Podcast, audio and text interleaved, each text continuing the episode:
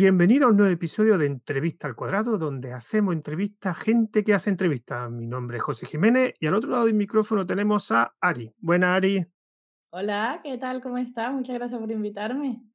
Gracias por aceptar. Bueno, pues como todas las entrevistas, lo primero es una pequeña presentación y, y también comentar un poco dónde, como el perfil que yo busco siempre gente que hace entrevistas, así que quién es Ari y dónde realizas la entrevista. Vale, eh, bueno, yo soy Ari, soy desarrolladora, llevo tres años y medio más o menos siendo desarrolladora. Antes pues me dedicaba a una cosa que no tiene nada que ver, porque vengo pues de la enfermería y la psicopedagogía de, de Venezuela, así que soy emigrante también, llevo ocho años en Madrid. Y pues nada, desde que comencé a, a, a eso, a trabajar como desarrolladora, empecé a divulgar más o menos en redes sobre mi proceso de aprendizaje y hace más o menos un año, casi un año, eh, comencé a hacer una serie de entrevistas en un proyecto que se llama Más allá del front, eh, que la comencé a hacer en mi Twitch, en directo, y eh, las estoy subiendo con un poco de delay, con un poco de retraso a YouTube y a podcast porque bueno, al fin y al cabo eh, estoy yo sola detrás y soy un poquito exigente y perfeccionista. Podría subirlo tal cual como viene en el directo, pero bueno, siempre quiero darle como un poquito de cariño e intento como editar un poquito más, que al final yo creo que ni se nota. pero bueno, por eso me, me atraso un poco. Pero eh, comencé eh, haciendo entrevistas, eh, más que todo a mujeres de diferentes áreas de la tecnología eh, porque estamos como, eh, tenemos como un, un, bombardeo de información del frontend y como much hay muchísima información sobre full stack y creo que la tecnología eh, tiene muchísimas áreas y es muy, muy amplia y no la conocemos, sobre todo las, los que estamos empezando y los que queremos empezar, ¿no?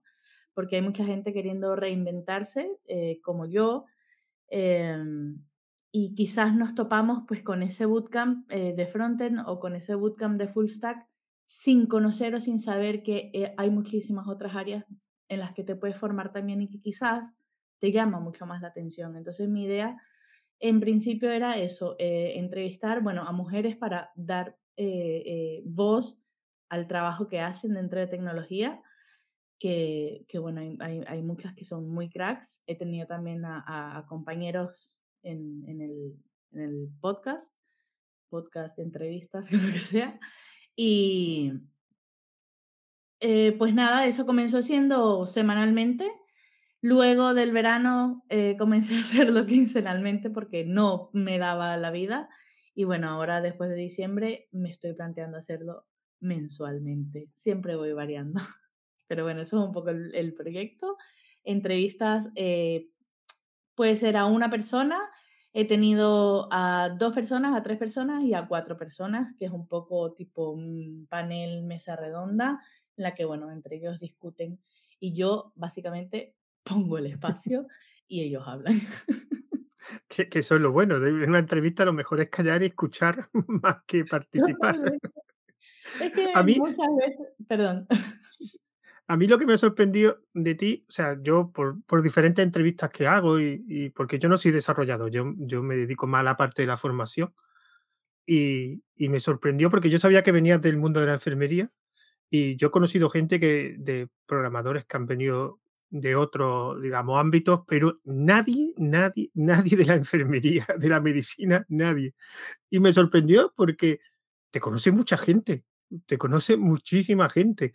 O sea, el Sí. nombre de Ari, eh, de hecho, yo me puse en contacto contigo porque fuiste una recomendación de un, de un entrevistado, de una persona que entrevisté, y de hecho creo que mmm, dos personas, no, en este, no en este proyecto, sino de otro proyecto de entrevistas que tengo, me, me recomendaron y, y, y, creo que aquí también te recomendaron, no me acuerdo, pero he tenido varias recomendaciones tuyas.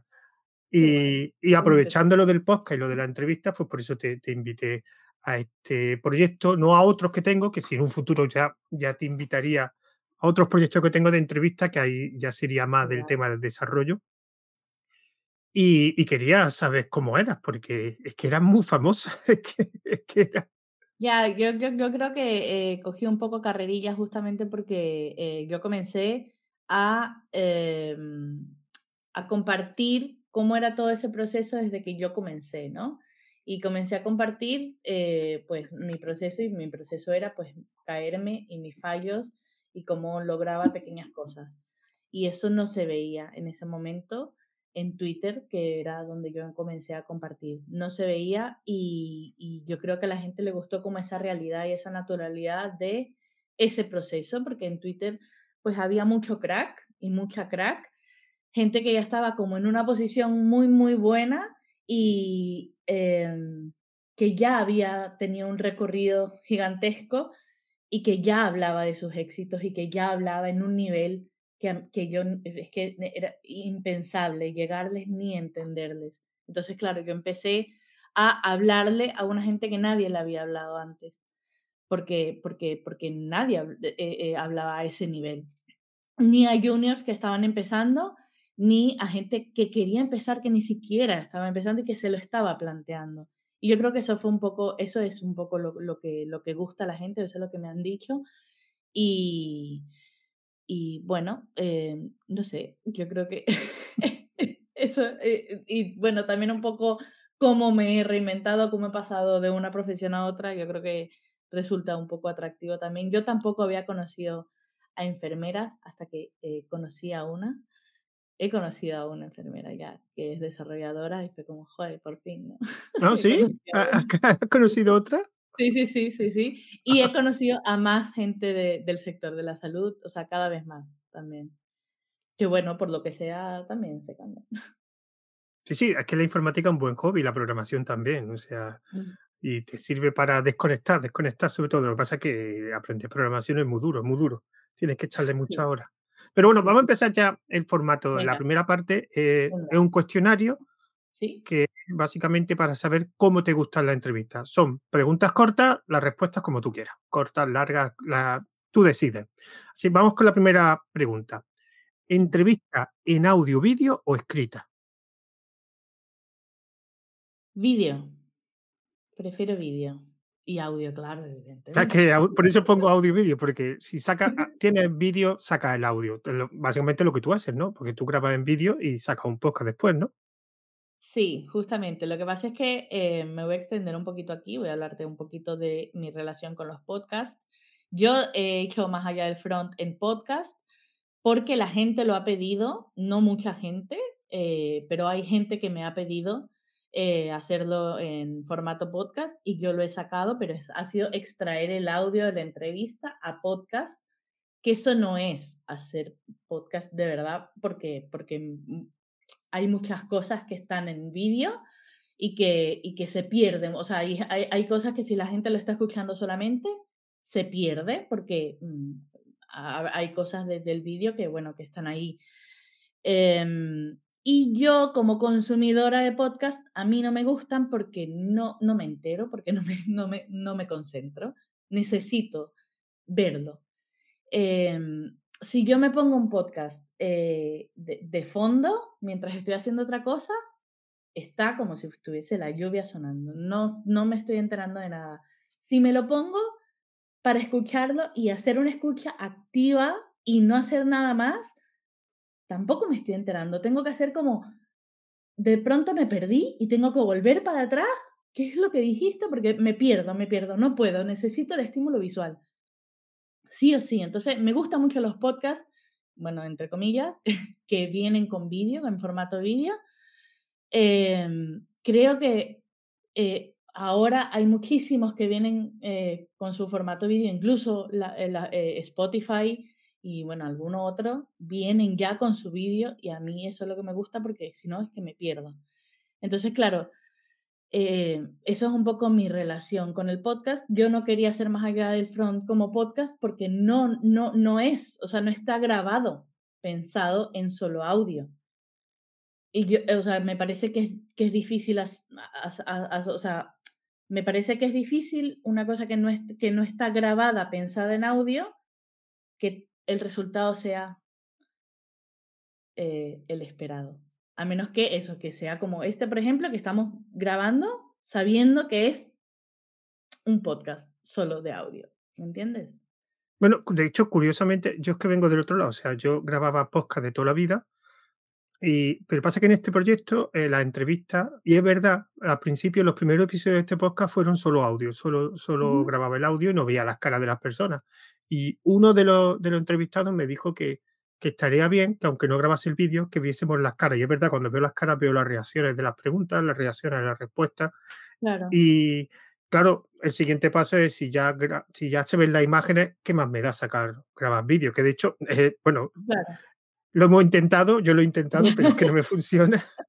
De hecho, llevo, lo que llevo, es eso. sí, no, o sea, utilizo Zencaster, pero no me escuchan. O sea, tengo un problema yo con el sonido y al final, de hecho, esto lo estamos grabando en, en Telegram porque porque no puedo, no, no consigo grabar vídeo, pero mi idea, y eso me lo dijo otra persona, porque también los vídeos es más fácil de difundir. Tienes plataformas como YouTube o Twitch, que son Sí, muchísimo más fáciles que difundir que, que el audio. Y ese es mi siguiente objetivo, tener un podcast, pero también grabarlo en vídeo. Pero claro que no me las sale. puedes tener las 2 cosas, sí. Claro. Vamos a pasar por la siguiente. ¿Preguntas preparadas o improvisadas? Em, preparadas y si sobre la marcha, eh, según surge la conversación, sale alguna nueva, improvisada, pues la meto, pero siempre tengo, eh, eh, siempre hago un research antes de lo que vamos a hablar y tengo unas preguntas preparadas y se las paso a las invitadas antes para saber si están de acuerdo o no y para que sepan más o menos de lo que voy a preguntar, que no, que no venga yo a preguntarles cosas ahí luego ya no quieren hablar de ese tema, por ejemplo. Em, y siempre les digo, bueno, igual el, el- eso, sobre la marcha pueden salir nuevas preguntas según lo que estemos hablando, porque el tema se va un poquito por un lado y siempre, eso es lo que me gusta de Twitch y es lo que me gusta hacerlo en directo, que siempre está ese componente de improvisación, que no está él, eh, me salió mal, paro, eh, lo vuelvo a grabar y que están las preguntas del chat. Entonces la gente hace preguntas y esas preguntas, pues, pues siempre eh, son no improvisadas, sino que son una incertidumbre. No sabes nunca lo que te, lo que te van a preguntar. Evidentemente las filtro si preguntan una cosa un poco loca. Vamos por la siguiente.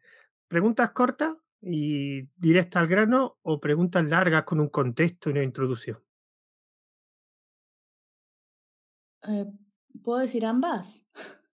Sí, sí, claro, claro. sí, sí. Normalmente preguntas cortas Em, pero en alguna sí, sí, sí me gusta hacer como eso, como una explicación, un contexto de por qué estoy haciendo esa pregunta, porque igual tengo alguna inquietud, algún interés yo propio o algo que me está moviendo a hacer esa pregunta. Pero no son, no son la mayoría.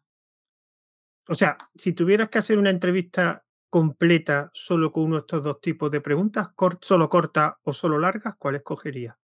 Solo corta. Bueno, y ahora la siguiente pregunta es, ¿las respuestas cómo te gustan? ¿Cortas o largas y extensas?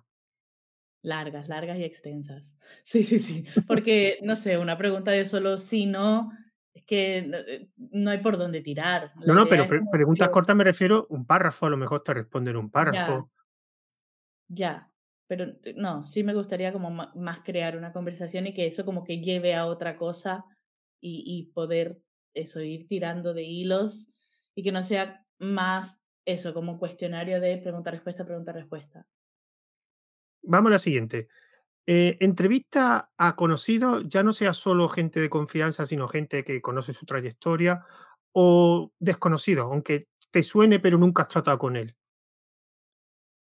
Si tengo que escoger a unos, escojo desconocidos.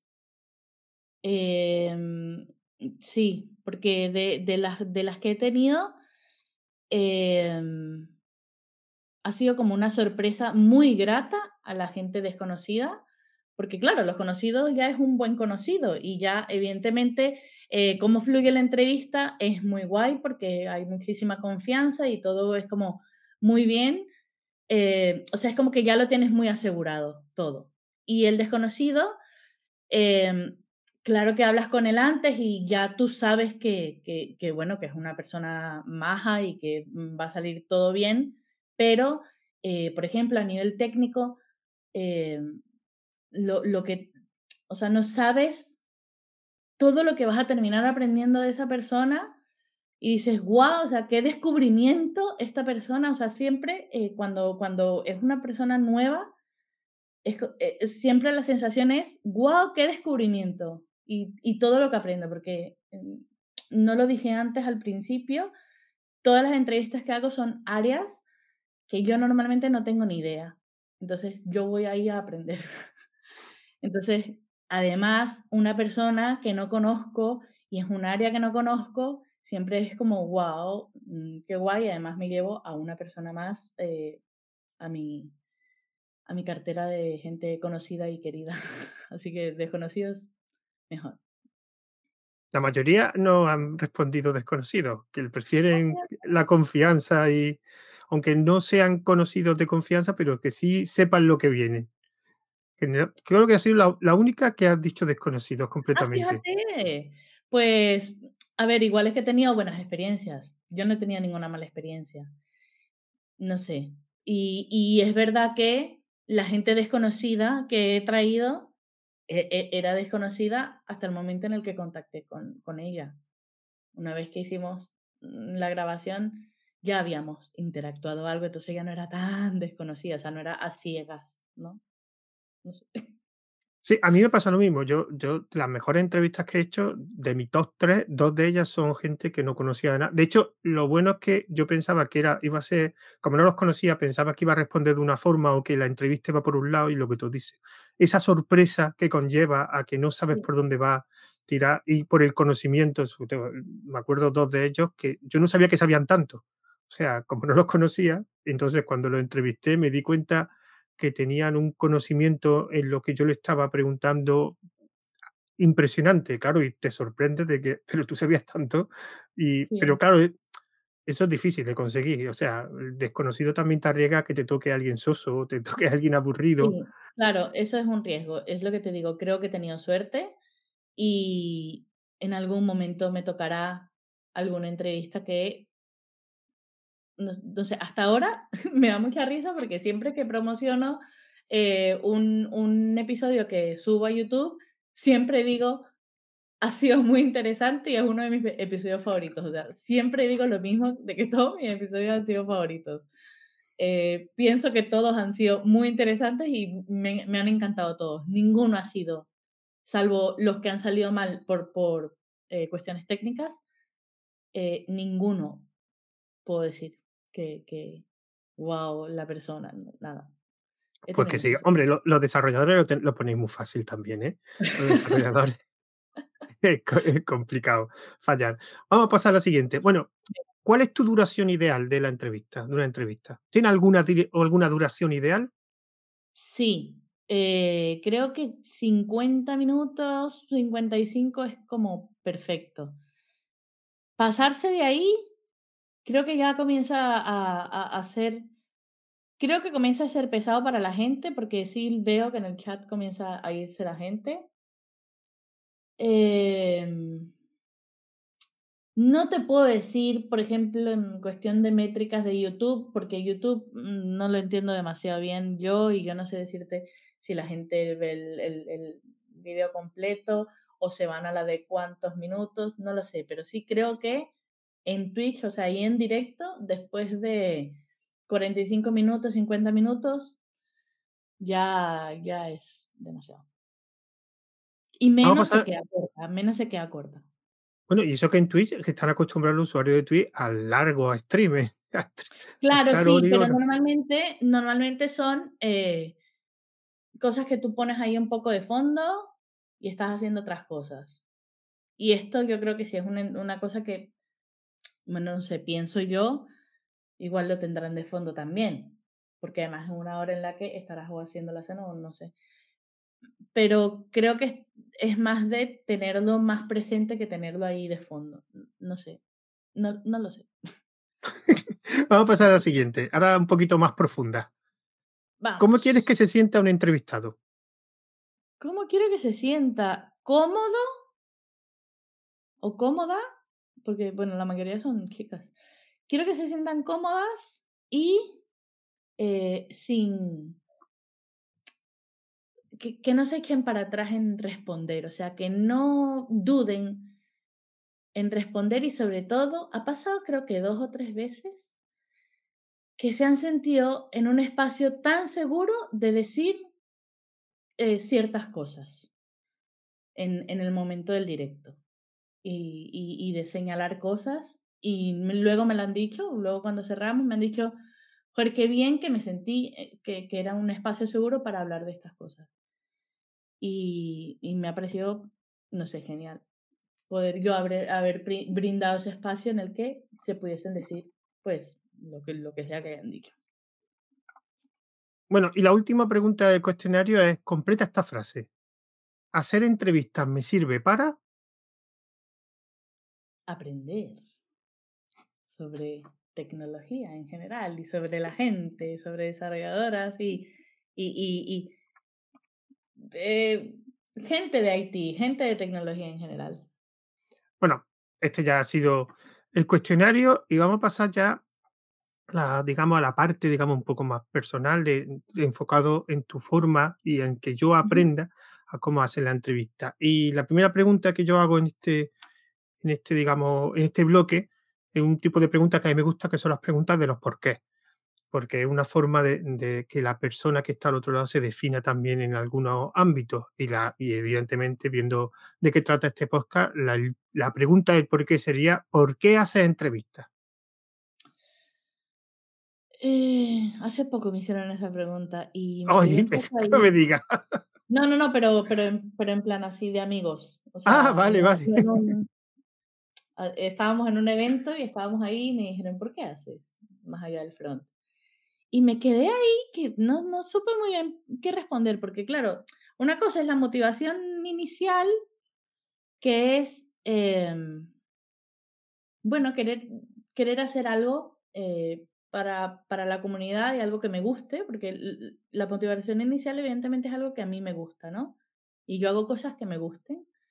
Y luego ya, si es algo que puedo, que puede dar a la comunidad, pues, pues guay. Sobre todo también eh, dar, dar voz y dar a conocer el trabajo de muchas mujeres en tecnología, porque es verdad que yo he tenido de, invitadas a gente muy reconocida, pero también he tenido invitadas a gente eh, casi que, que, casi no es conocida y que son muy cracks en lo que hacen. Y es como, yo creo que esta gente se, se, se, vea, ¿no? Se, se, sepa lo que está haciendo.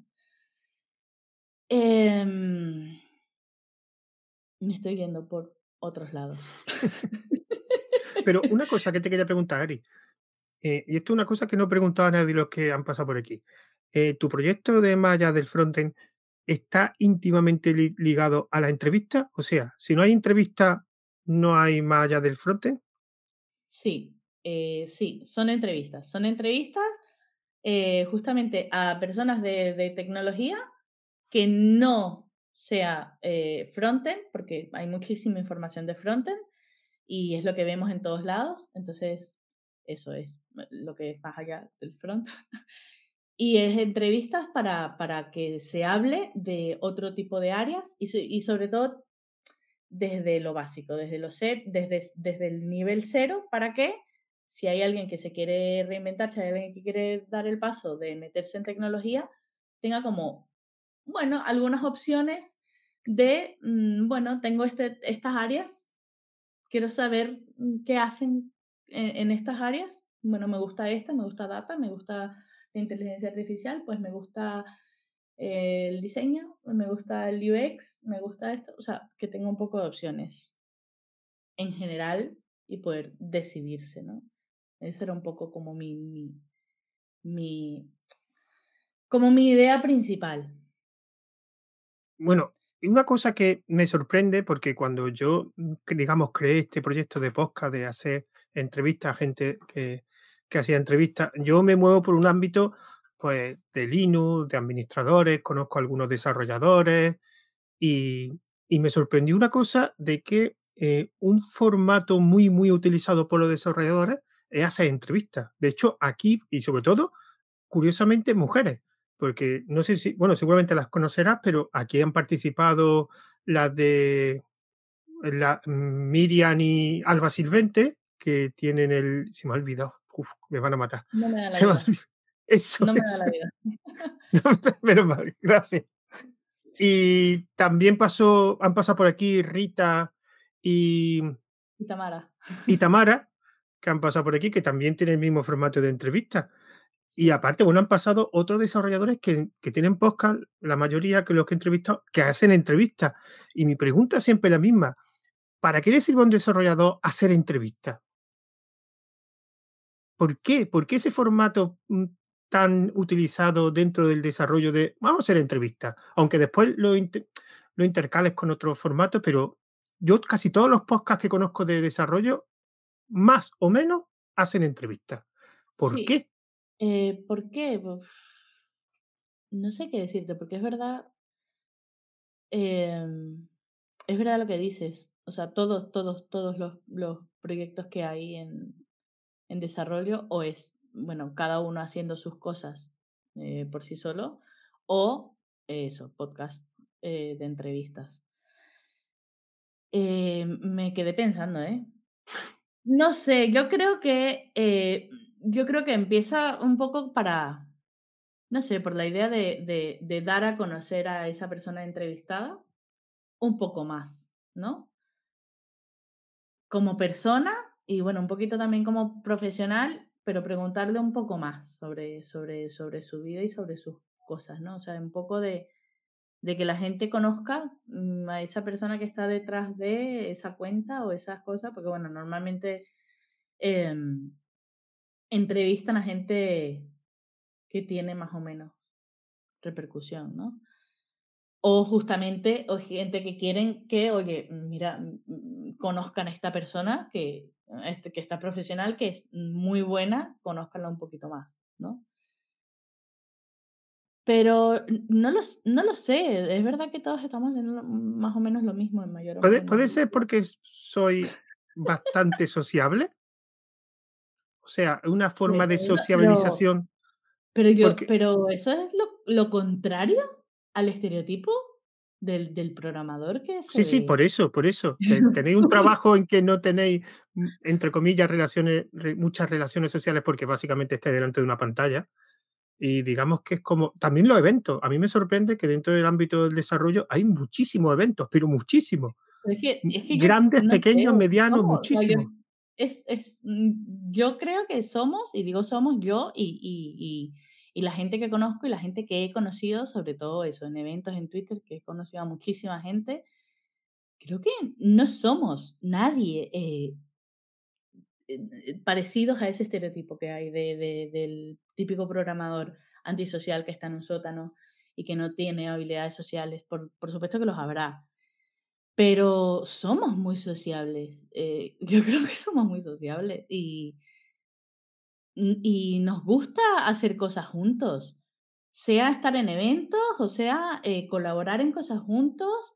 Fíjate que yo, o sea, yo, por ejemplo, más allá del front, lo hago sola y las cosas las hago sola porque yo, eh, primero, soy muy impulsiva y yo digo, quiero hacer algo y lo quiero hacer ahora. Más allá del front, yo dije, hoy quiero hacer esto y hoy mismo me fui a Twitch y se lo conté a la gente y la gente me ayudó con el nombre, me ayudaron con las ideas, con, con las primeras áreas que íbamos a, a entrevistar y la semana siguiente ya tenía la primera entrevista. Si yo hubiese estado con alguien, o sea, si yo, si yo hubiese buscado a alguien con quien hacerlo, ya hubiese tenido que esperar. Primero, ¿con quién lo voy a hacer? Y preguntarle, venderle la idea. Y seguramente esa persona me hubiese puesto un freno. Oye, no, pero vamos a, a pensarlo mejor y tal. Y yo no quiero que nadie me ponga freno de nada porque yo soy muy impulsiva y si a mí se me mete algo entre ceja y ceja, yo lo quiero hacer. Pero, pero esa soy yo. Pero el resto de, de, de podcast o de cosas es, es, es por lo menos dos personas colaborando. Y eso es alguien que quiere hacer algo y busca una persona para hacer cosas juntos. O sea, esa necesidad de hacer cosas juntos, eso también, no sé, es de, es de, es de ser social, no a mí, de, no por ejemplo, en toda la gente que he entrevistado, que yo he entrevistado, hombre, en un ámbito técnico, digamos, los desarrolladores web son los que están en el top de la lista de los que son más fáciles de, digo, de por parte de un desconocido. O sea, yo, por ejemplo, no, te conocía ni tú me conocías a mí y casi el 90% de los que yo he entrevistado mm, no me conocían. Y siempre me ha sorprendido gratamente que cuando yo me pongo en contacto con un desarrollador que no me conoce, es verdad que algunas veces tiro de recomendaciones, de que me ha recomendado a alguien, pero no me conocen, no tienen que aceptar, yo, yo, no soy, digamos, famoso. Han aceptado sin problema. Junto con los podcasters, que claro, los podcasters no cuentan porque, claro, invitar a un podcaster a un podcast es un poco, un poco absurdo porque para decir que sí, la mayoría, pero los desarrolladores, sobre todo web, eh, me resulta muy fácil eh, proponerle cosas. Entonces, por eso siempre me ha resultado curioso que, bueno, curioso no, que seguramente será una consecuencia. Si eh, soy persona que hacéis entrevistas, también soy personas que no interesa que entrevisten. Eso generalmente Suele, suele haber correlación. Bueno, vamos a pasar a la siguiente. perdón, eh, una correlación mínima. O sea, incluso yo tengo haciendo más allá del front casi un año.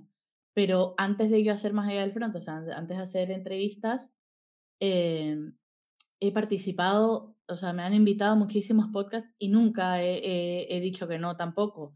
O sea, que no es eh, eh, únicamente por el, o sea, por esa mentalidad de, bueno, yo también hago entrevistas, a mí me gustaría también, o sea, que no es el, no es el ciclo de te digo, o sea, digo que sí porque a mí también me gustaría que dijeran que sí. Los podcasts, no sé, es que yo me la paso muy bien en las entrevistas y siempre salen cosas nuevas y siempre, no sé, es una charla muy, muy desinteresada que, que a mí me gusta, a mí me gustan las entrevistas así y yo no tengo ningún problema. Yo creo que nadie eh, eh, dice que no. Bueno, habrá alguno, pero no sé, yo creo que son charlas guays que, no hay, o sea, de manera desinteresada uno aséptica. No, yo, yo de hecho ya tengo varios desarrolladores que han participado en diferentes proyectos míos. Yo tengo un par de, dos o tres proyectos de entrevista de diferentes formatos y ámbitos y ha habido gente que, por ejemplo, eh, Alba ha participado o Miriam, le he hecho entrevistas en dos formatos diferentes y, por ejemplo, Jorge Barroso, que es de, de, del Eso, de estoy yo de memoria hoy fatal, fatal, estoy, no me acuerdo de nada. Yo que tengo, sí que tengo buena memoria para nombres Yo tengo muy mal. bueno, vamos a pasar a la siguiente eh, pregunta. La siguiente realmente ya me la, me la ha respondido, que era eh, qué cualidades busca de, lo, de los entrevistados, que ya me la has dicho ver qué. Así que vamos un poquito a la parte un poco más técnica, que, que es la que también me interesa mucho. La primera es, ¿cómo te pones en contacto con los entrevistados? ¿Cuál es el formato o el método que utilizas más? Una vez que ya sé a quién voy a entrevistar. Sí, sí, sí, claro, claro, sí. Twitter. Joder, yo no sé cómo funciona también Twitter. es que a mí me funciona fatal. Fatal. Los mensajes privados lo odio. a, a, una creo que fue por Instagram. O a dos por Instagram. Porque no, no usan Twitter. Pero todo Twitter. Todo es que yo, la, eh, la gente que yo conozco, o sea, yo tengo muchos seguidores, pero yo he, he conocido igual la misma cantidad de gente que me sigue, eh, los he conocido yo. O sea, yo conozco muchísima gente. ¿Y eh, cómo te funcionan los mensajes privados? Que a mí no me funcionan, es que es horroroso. Yo es que me intento ponerme no te funcionan en qué sentido? Porque mm, que evidentemente no me siguen y claro, los mensajes privados pues aparecen ahí en una notificación escondida eh, en Twitter. Claro, me imagino que tú te pondrás en contacto con gente que ya te sigue o conseguís mutuamente, ¿no? O... Puede ser, a ver, eh, sí, puede ser. Lo que pasa es que yo, yo estoy muy pendiente de mis mensajes privados, ¿vale? Em, y sí hay como una carpetita escondida y hay una carpeta escondida dentro de la carpeta escondida que nadie conoce y yo siempre los leo, no todos los días, pero hay un momento, no sé, un día cada 15 días o un día al mes que yo me dedico a leerlos y a responderlos. Yo intento como cuidar de eso. Eh, entonces, si a mí me, si a mí me escriben por mensaje privado de Twitter, yo normalmente voy a responder, no en el momento, puede ser que al mes siguiente o a los dos meses, pero sí lo voy a hacer. Pero eh, puede ser que sí, em, nos sigamos mutuamente o esa persona me siga a mí o yo la siga a ella y por eso ese mensaje como que sí llega más rápido, el que yo le mando. Pero han habido dos, uno que no ha llegado, pero es que también me tiré un triple, o sea, hice un, hice, o sea, intenté contactar a una persona muy grande y no ha llegado. Y otro que sí llegó, bueno, te voy a contar aquí un, un salseo, Em, también era una persona muy grande, le escribí y me respondió, me dijo que sí y me dio plantón. Ahí lo dejo. O sea, era que sí, no sé qué, y, y luego como cuando se acercaba la fecha, empecé a escribirle como, hola, mm, se acerca la fecha, me das tu email para mandarte la convocatoria y a partir de ahí dejo de leer los mensajes. fue como un sí falso, pero que yo me había emocionado porque pensaba que era un sí real. Y ya nunca más leí los mensajes. Entonces, bueno, sí puede pasar que mi mensaje no llegue o no haya sido leído. Eso puede pasar también. Yo, yo casi siempre que puedo, pasa que los desarrolladores eh, utilizáis mucho, mucho Twitter, pero y en tu caso lo, lo utilizado, yo es Telegram. Y a mí por ahora Telegram, mm, la digamos, tengo yo un muy poco Telegram. Ya, ya. ¿Ya te has dado cuenta? Uso muy poco. Muy poco. Yo, yo, es que mm, yo suelo tener más éxito por Telegram. El problema es que en Telegram es más complicado eh, encontrar el nombre de, de lo, del desarrollador. En Twitter es relativamente fácil. Y, y, bueno, yo también tiro mucho de recomendaciones. Para mí las recomendaciones principales. Bueno, claro, sí. Eh, si no viene recomendado con alguien, casi ya muy raro ya que, que, intente ponerme en contacto con ellos. Vamos a pasar a la siguiente pregunta. Esta otra cosa que también, si haces entrevistas, tienes que hacerlo y me interesa saber, digamos, tu método. ¿Cómo gestionar las fechas de grabación? O sea, ¿propones tú, lo propone el entrevistado, eh, no sé, o, organizáis, eh, hacéis un consenso? ¿Cómo lo hacéis? No, no, ¿cómo lo haces? Perdón propongo yo, porque yo al, ser en directo en Twitch, ah, vale. Em, tenía como unos días, yo lo hacía, por ejemplo, los miércoles o los jueves o algo así, porque, bueno, al principio lo dejaba un poco libre cualquier día, pero eso no está bien para la, la gente que te sigue en Twitch, porque la gente quiere saber que los miércoles a las 7 está, es ahí. Entonces, a mí eso, esa, esa poca flexibilidad no me gusta eh, pero bueno, a la gente sí, entonces bueno, luego del verano, cuando hice estos cambios de cada 15 días, intenté hacerlo pues, los jueves a las 7. Entonces, yo le, doy las fechas, le, le digo, em, las fechas son estas, jueves tal, tal, tal, tal a las 7. Si me dice, por ejemplo, no puedo los jueves porque los jueves voy a Pilates, olvídate de los jueves, pues ahí, bueno, lo cambio, lo cambio a otro día. Em, ¿qué, ¿Qué me ha pasado?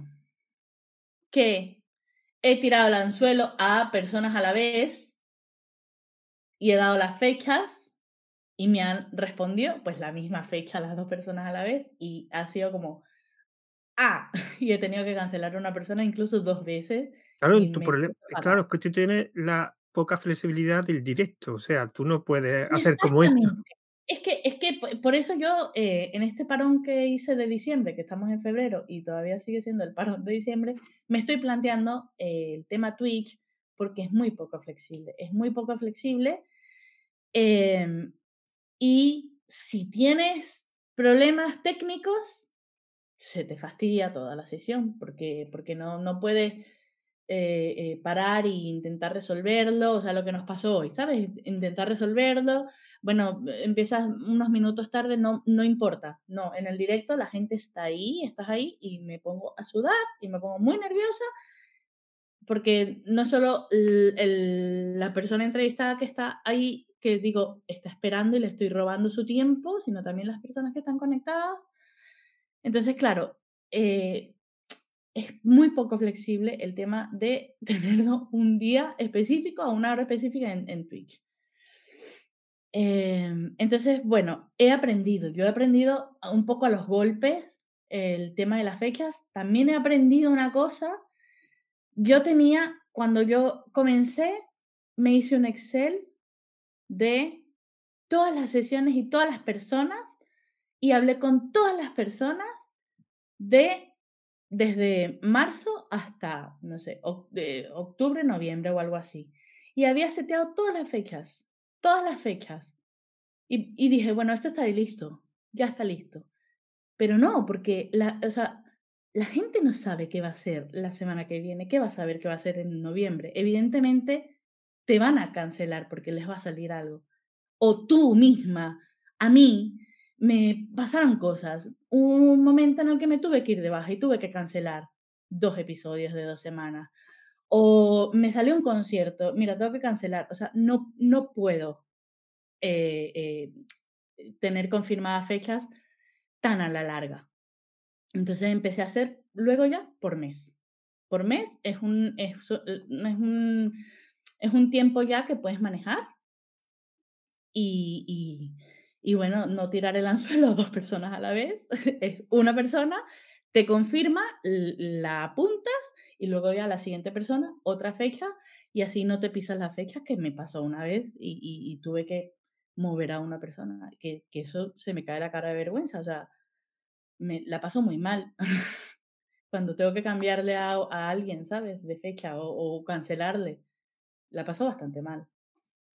Yo, yo, por ejemplo, tengo un formato de entrevista que es eh, en un canal de Telegram, escrita, evidentemente, y son, es una entrevista que dura una semana, simplemente como la, la, digamos, poco flexibilidad que da tener siempre, porque hago una semana sí, otra semana no, voy alternando, o sea, dos, dos entrevistas al mes. Claro, el problema es que yo tengo la semana eh, que cada mes cogidas por, por, una entrevista. O sea, hay una semana que no tengo y otra sí. Entonces, esa poca flexibilidad que te daba, lo, lo, cambié. Digo, bueno, en vez de coger esa semana, pues voy a hacer, digo, mira, te voy a hacer dos preguntas al día. Ya está. Durante una semana. En vez de hacerte la entrevista durante un día entero o lo que sea, pues te la voy a hacer a lo largo de una semana. Y y yo, claro, yo como sé más o menos qué semana, porque alternante, qué semanas tengo entrevistas y qué tal, no, lo bueno que tiene eso es que puedo planificar con meses, con meses y con meses. Yo, por ejemplo, ahora tengo entrevistas en ese formato hasta mayo. Y yo lo único que hago es una semana antes ponerme en contacto con la persona y decir, va a ser, va, claro, si esto fuera a lo mejor, lo, le hago las preguntas en un mismo día, por lo mejor, pero claro, como lo que hago es, eso tú no lo puedes hacer, porque en Twitch tú no puedes hacer, tienes que hacerlo a una determinada hora. Yo con esto claro. del formato escrito, yo lo que me aprovecho, digo, bueno, pues lo voy a alargar para que, porque evidentemente ha habido personas que me han, re, que cuando, por ejemplo, había un administrador que se le cayó el CPD justo cuando le hice la entrevista. Oh. Entonces tuvo jornadas maratoneadas para arreglar todos los todos los problemas que tuvo, pero claro, como yo le hacía dos preguntas al día, digo, no te preocupes, yo te hago dos preguntas al día, si no las puedes responder hoy, las respondes mañana, que, que va a tu yeah. ritmo, que vaya a tu ritmo. Claro, pero un Twitch no puede marcar tu ritmo, o sea, Twitch es un directo yeah. a tal hora y no puedes decir, te lo pospongo, o sea, lo puedes decir, pero no lo puede alargar claro. en el tiempo. Bueno, y vamos a pasar ya a la última pregunta de este bloque. Esta última pregunta es una pregunta fija, y es una pregunta que me hicieron a mí en la primera persona que entrevisté. Que, o sea, la persona, primera persona que entrevisté me hizo, entre, me, me, hizo a mí una entrevista como, o sea, me hizo preguntas a mí, cosa curiosa. Y una de las preguntas que me hizo me gustó tanto y digo, la voy a repetir en todas las entrevistas que voy a hacer. Es de una persona que se llama Abel, que tiene un podcast que se llama Widificando. Uh -huh. Y me hizo la siguiente pregunta: ¿Cómo manejan los silencios en la entrevista? Uh, Creo que no he tenido silencio, porque además yo soy un poco payasa y siempre o me río o digo alguna tontería. Entonces, o sea, igual, nunca se si ha callado. Silencio, igual lo manejo es con mi tontería. es que creo que no había silencio o... Entonces, cuando una Eh, persona, cuando le hace una pregunta y se queda pensando, pensando, ¿qué hace? O sea, directamente tú rellenas. Pues, eh, es que creo que no me ha pasado. Estoy Ah, mira. intentando recordar. No, no, si no te ha pasado, no te ha pasado. No hay, no hay No, no más. me ha pasado y espero que no me pase, porque ¿qué hago? Claro, porque estoy, yo estoy pensando en los, en los, en los silencios que hay o entre pregunta y pregunta, pero claro, cuando tú le preguntas y se queda ahí pensando, claro, es que tendrías que rellenar o, o, o, o eh, explicarle la pregunta de otra manera, no sé, ¿no? ¿Qué No, no. Te tengo que decir que a mí generalmente no, yo tampoco tengo silencio porque la gente que suelo entrevistar, sobre todo en podcast, son gente que habla mucho. O sea, ¿Como yo? tú, estás, tú estás- tú estás en la media, básicamente. O sea, no, no. Entonces, no suelo tener silencio. No, no. Igual que tampoco tengo gente eh, muy seria en las entrevistas que yo he hecho. Son gente más o menos, no son que sean muy alegres, pero que son gente que no son aburridas. No sé por qué, me ha pasado. Ahora mismo yo no recuerdo a nadie de Me estoy podcast que acordando, ¿eh? Me estoy acordando de una, me que me estoy acordando de una. Pero em, eh, eh, me hizo como aprender a cómo eh, gestionarlo las siguientes veces. Cuando hay dos o más personas, em, siempre se quedan calladas para ver quién es la, o sea, bueno, lo típico, no quieres ser tú la, la primera que responde porque no quieres tampoco como llevarte el show tú, entonces te quedas esperando a ver si la otra responde y la otra está en exactamente la misma posición. Y se quedan las dos ahí a ver quién responde. Y están ahí como, eh, eh, eh, a ver quién responde. Entonces, em, sí me pasó en una. Y a partir de ahí, fíjate, empecé a tomar una estrategia que eh, eh, Nico Patarino me lo he entrevistado. entrevistó. Lo he Bueno, entrevistado que aquí. él fue, que me recomendó para acá, creo que fue. Puede ser, puede ser. sí. Estuvo aquí. Bueno, lo de Nico lo, eh, fue, ha sido la entrevista, o sea, es la persona que Igual la yo más divertida, porque es que él es muy divertido. No, no, pero sobre todo a mí lo que me sorprendió es la preparación de su entrevista es impresionante. O sea, nadie ha llegado. Mira que ya llevo 18, 19 personas que he entrevistado, que hacen entrevistas, pero ninguno ha llegado ni a la mitad de la preparación que hace Nicolás. Es impresionante, porque me estuvo comentando todo lo que hacía en la entrevista, o sea, toda la preparación, sobre, bueno, impresionante. Yo me quedé fascinado, fascinado porque era teoría de la entrevista. Y, y era muchísimo, Bueno, hace de todo. él, él me, me, me invitó a, a Chimichurri Code y éramos tres, eh, con Alba justo y, y Cristina Pamping. Y él em, nos dijo, o, o nos mandó un documento antes, no me acuerdo, en el que nos decía, eh, nos decía algo así como, nos, sí, a ver, eh, nos decía, eh, si una pregunta, o éramos cuatro creo, si una pregunta ya la han respondido dos personas, la tercera no tiene que responderla también como para, para, para, mm, o sea, no todo el mundo tiene que tener opinión de todo a menos que tú quieras de verdad dar tu opinión, ¿no? Y luego dijo como que en lo que hago una pregunta, una se lanza y si no, me lo dicen antes y yo voy dirigiendo aleatoriamente las preguntas. En plan, digo una pregunta y digo, Ari. Y entonces ya me, me la dirige y la respondo directamente. Eh, algo así fue lo que dijo. Entonces yo empecé a hacer eso eh, igual y les mm, como que no doy ese espacio. O sea, si son cuatro, voy aleatoriamente diciendo, eh, digo la pregunta y le digo, tú, Verónica o fulana, me lo respondes. Y luego, y tú, mm, fu- Mengana, y las voy como dirigiendo. Sí, estoy viendo que hay demasiados espacios. Y, y, si, y si hay un panel así, o unas parejas, o lo que sea, y una persona está hablando muy poquito y las otras están hablando muy poco, pues las siguientes preguntas se las dirijo a esa persona. Y Nicolás, hay que aprender mucho. de- Joder, sí, ya te digo, de todo, ¿eh? Un besito para Nico. Bueno, vamos a pasar ya a la, a la última parte, digamos, que yo llamo un poquito más de feedback y de salseo, digamos. Salseo. Y además contigo voy a estrenar una pregunta que no he, que no he utilizado antes. Uh, vamos. Así que la primera, bueno, la pregunta que yo suelo hacer un poquito de feedback es, ¿cómo mejoraría esta entrevista? ¿Esta que estamos haciendo ahora? Sí. Eh, uf. Esa, esa no me la mandaste. No, es que lo, lo- eh, Eh, lo hago aposta, ¿eh? Es que no quiero que la hombre, sepa. claro. esto, esto es, un, esto es un, un silencio, ¿cómo la manejas? No, yo me callo hasta que responda. Eh, joder. Em, ¿Cómo la mejoraría? No sé, está yendo muy bien. Eh,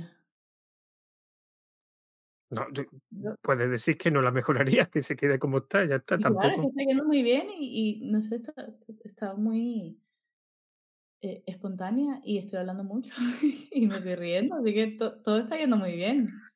Pues mira, la guay, siguiente la siguiente pregunta que voy a estrenar contigo, pero creo que ya sé la respuesta, sería: ¿cómo definiría esta entrevista? Eh, eh, espontánea y divertida. Y sobre todo, te voy a decir una cosa.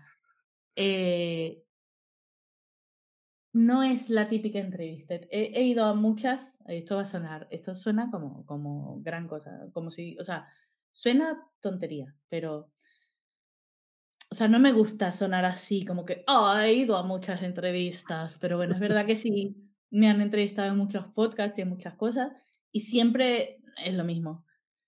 Y yo sí intento siempre como meter alguna cosa nueva para no repetir siempre lo mismo. Esta, pues, eh, eh, ha sido completamente distinta. O sea, nunca, nunca me habían preguntado sobre mis entrevistas y, y, y cómo las hago. Y no sé, es completamente nuevo lo que he hablado y me gusta, me gusta hablar de cosas nuevas, así que te agradezco. Está muy guay.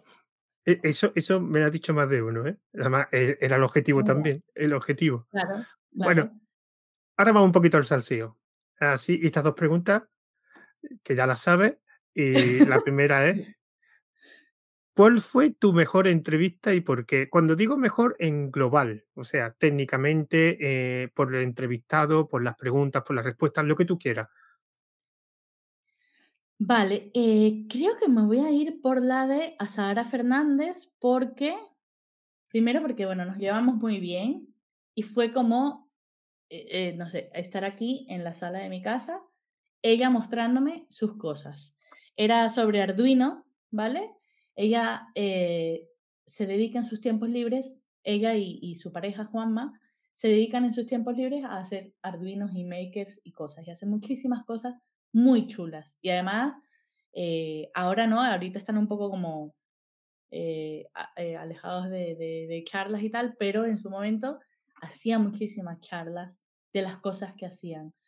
Entonces fue una entrevista de, primero, a mí me llamaba ya muchísimo la atención Arduino, entonces yo venía con muchísimo interés y ella era mostrándome todos sus proyectos y todo cómo lo había hecho con muchísima ilusión. O sea, ella era como mostrándome su, como eh, el, el niño que eh, había recién eh, abierto los regalos de Reyes Magos o de Santa Claus, quien sea, de Papá Noel, y mostrándomelos con muchísima ilusión y yo con muchísima ilusión viéndolos y escuchándolos. No sé, me encantó. Y además ella y yo nos llevamos muy bien, entonces fue como muy, muchas risas, muy, muy guay. A mí me encantó. Bueno, y la siguiente es: ¿cuál ha sido tu peor entrevista y por qué? Esta, esta me costó, ¿eh? Porque todo, eh, como te dije antes, en todas siempre digo que ha sido mi favorita y que ha sido muy guay. eh, sobre todo porque aprendo, ¿no? Aprendo mucho, porque son cosas que, que, que no sé.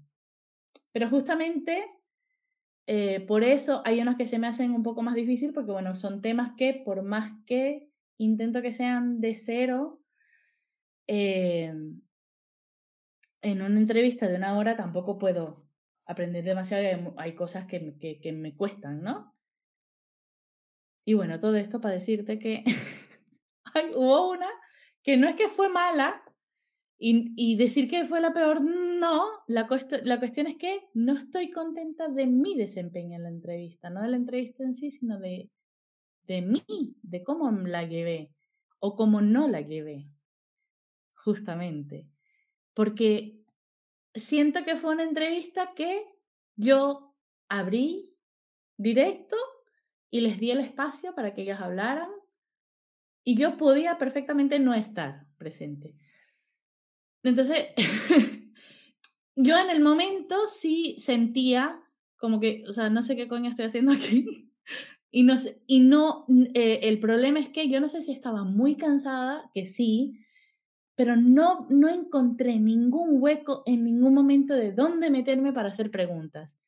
Y ellas estaban em, respondiendo todas las preguntas según iba la conversación. ¿Qué pasa? Que yo en el momento sí lo estaba sintiendo, pero bueno, luego yo, eh, casi al final de la entrevista, lo dije en plan risa, dije, no, yo aquí soy un adorno, eh, o sea, ustedes son unas cracks, están hablando de esto, yo aquí, no, no sé qué hago aquí, pero yo en plan risa como siempre. La cosa es que luego una persona X vio ese directo luego en diferido y me lo dijo. Me dijo, pero no dices nada. Y me cayó fatal, me cayó fatal que me lo dijera, porque, porque yo ya lo sabía. Entonces, que, que me dijera algo que ya yo sabía, me cayó fatal. Y dije, joder, es que, es que en verdad no fue una entrevista, o sea, fue como yo cederles el espacio para ellas hablar muy bien de lo que estaban hablando. Y, y no sé, llevé muy mal eso. Entonces, podría decir que esa fue como mi peor, entre comillas. Fue muy interesante lo que ellas hablaron, pero a nivel de entrevista, de yo entrevistarlas, pues no lo hice bien. Oye, una pregunta, ¿y como entrevistada? ¿Cuál ha sido tu mejor y tu peor? Porque me has dicho que te han hecho muchas entrevistas. ¿Tiene alguna en particular que te encantó y alguna que prefieres olvidar? Esa no me la, no me dijiste para pensarla, ¿eh? eh joder. Em, ahorita mismo te voy a decir una cosa, que eh, acaba de salir una, una, un artículo que me hicieron de una entrevista que me hicieron en Business Insider. Em, y son artículos escritos, ¿no? Por periodistas y están como escritos en primera persona, pero no están escritos por mí. Y una vez también me hicieron una entrevista, igual me hicieron una entrevista para el país y ellos escribieron el artículo. Y esos artículos, que son escritos, o sea, artículos escritos tras una entrevista, son los que menos me gustan porque eh, inventan un poco a veces, o sea, no, no reflejan 100% lo que yo quise decir, pero bueno, porque ellos, ellos quieren también meter ahí un gancho, ¿no? Algo que, que llame un poco la atención. Omiten cosas hay cosas que las exageran un poco y cosas que no deberían exagerarlas. Esta de Business Insider creo que sí tiene la esencia bastante bien, pero bueno, hay cositas ahí que, que, que, yo no hubiese puesto o que yo no hubiese puesto de esa manera. Pero a ver, Ari, una cosa, no me estoy enterando. O sea, en las respuestas que tú hacías a las preguntas de esa entrevista, Eño... No, no, no, era, era, era, era hablado, era hablar. Ah, vale. y ellos luego de eso de dos horas hablando. Ah, vale, vale, entiendo. Hicieron un artículo. O sea, que tuvieron que quitar un montón de cosas, ¿no? Porque dos, horas, dos horas una entrevista no se puede plasmar en papel. Dos horas de hablando mucho, mucho, mucho. Vale, vale. Entonces, eh, la cuestión es que, claro, luego siempre hay gente que, que, que dice cosas sobre esas esa, esa entrevistas. Bueno, las entrevistas de estas que son luego pasadas a artículos no me encantan.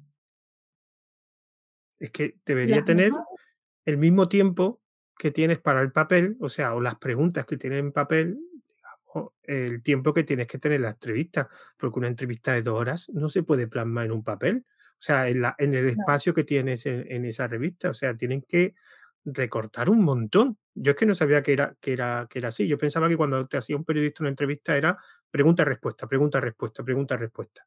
No, mm. no, no. Bueno, no sé, habrán formatos, porque hubo otra en el país que me hicieron sí hace como dos años y medio. No fue tan, perdón, no fue tan larga. Em, pero bueno, también era como una conversación y era como cuéntame un poco tu vida y de ahí salieron cosas. Pero claro, hay cosas que, bueno, sobre todo los titulares. Los titulares son los, fatal, los peores. Porque claro, intentan como hacerlo muy atractivo, pero bueno. Bueno, eso no me encanta. O sea, es como que sí me gustan, pero bueno.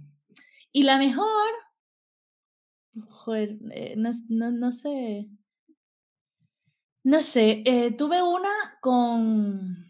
En el canal de Mouredev, él me entrevistó y esa estuvo bastante guay porque hablamos de bastantes cosas y fue como, era la primera vez que, que conocí a Moure y nos llevamos como bastante bien, estuvo bastante, estuvo bastante guay.